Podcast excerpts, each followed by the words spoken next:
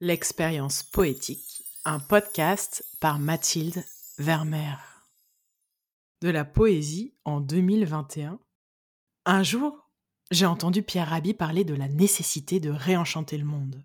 Face à nos cerveaux qui turbinent à toute allure, face au poids de la technologie, la bureaucratie, face à nos routines marquées par le métro, boulot, dodo, une des urgences pour nous tous, c'est de retrouver un rapport intime à la beauté de la nature, à la magie de la vie, au mystère qui nous entoure. Ce podcast est ma réponse à l'appel de Pierre Rabhi. C'est ma contribution au réenchantement du monde. Je suis chroniqueuse, romancière, conférencière. J'ai le goût des histoires et des mots. J'ai la conviction que la littérature est une nourriture pour l'âme. J'ai à cœur de transmettre des récits de résilience, des parcours singuliers, des textes où il est question d'amour, d'alliance, d'espoir, de réinvention de soi, de lien avec l'invisible. Ce projet, poétique, je le veux comme une invitation sensorielle, pour chacun, chacune. Une invitation à être ému, bouleversé, réjoui, une invitation à être béni par des textes nés sous la plume d'âmes ardentes, celles des poètes et poétesses qui offrent aux quatre vents leurs élans. La poésie, je la vois comme un voyage. C'est pour cela que je sélectionne des textes d'ici et d'ailleurs, d'hier et d'aujourd'hui. Toujours je donne la référence, je situe l'auteur dans son temps, mais j'évite d'expliquer. La poésie se veut une proposition gratuite, qui débouchera peut-être, pour vous, auditeurs, auditrices, sur un moment de contemplation. Cette semaine, je vous propose un extrait d'un poème de Guy Vic. Ce poème, il s'appelle Bergerie. Il a été publié dans le recueil Autre chez Gallimard en 1980. Guy est un poète breton.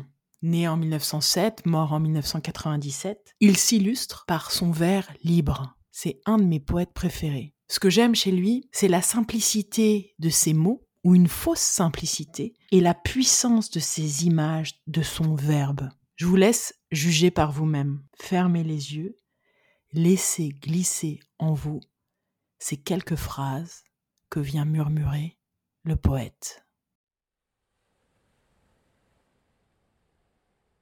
Suppose que je vienne et te verse un peu d'eau dans la main et que je te demande de la laisser couler goutte à goutte dans ma bouche. Suppose que près de toi, mes jours est un cours trop rapide et que je te demande de faire de mon temps un temps de végétal, pas pressé de fleurir. Suppose que le ciel de la plaine soit jaloux de nous deux et que je te demande envers lui ce sourire qu'il attend de la terre depuis les origines. Suppose que la lune apparaisse quand nous ne voulons pas et que je te demande de tout accepter d'elle pour qu'elle aille sa route et nous laisse à nous-mêmes. Suppose que sans raison,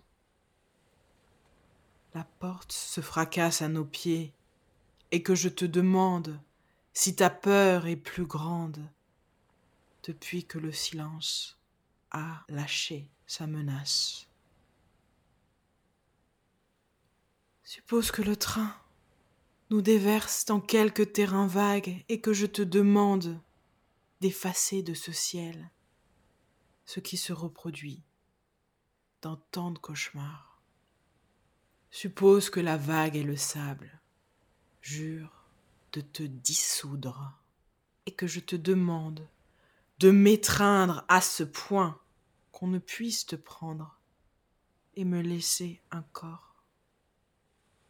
Suppose que le soleil couchant s'en aille satisfait et que je te demande d'aller lui réclamer ce qu'il doit nous payer pour sa journée de gloire.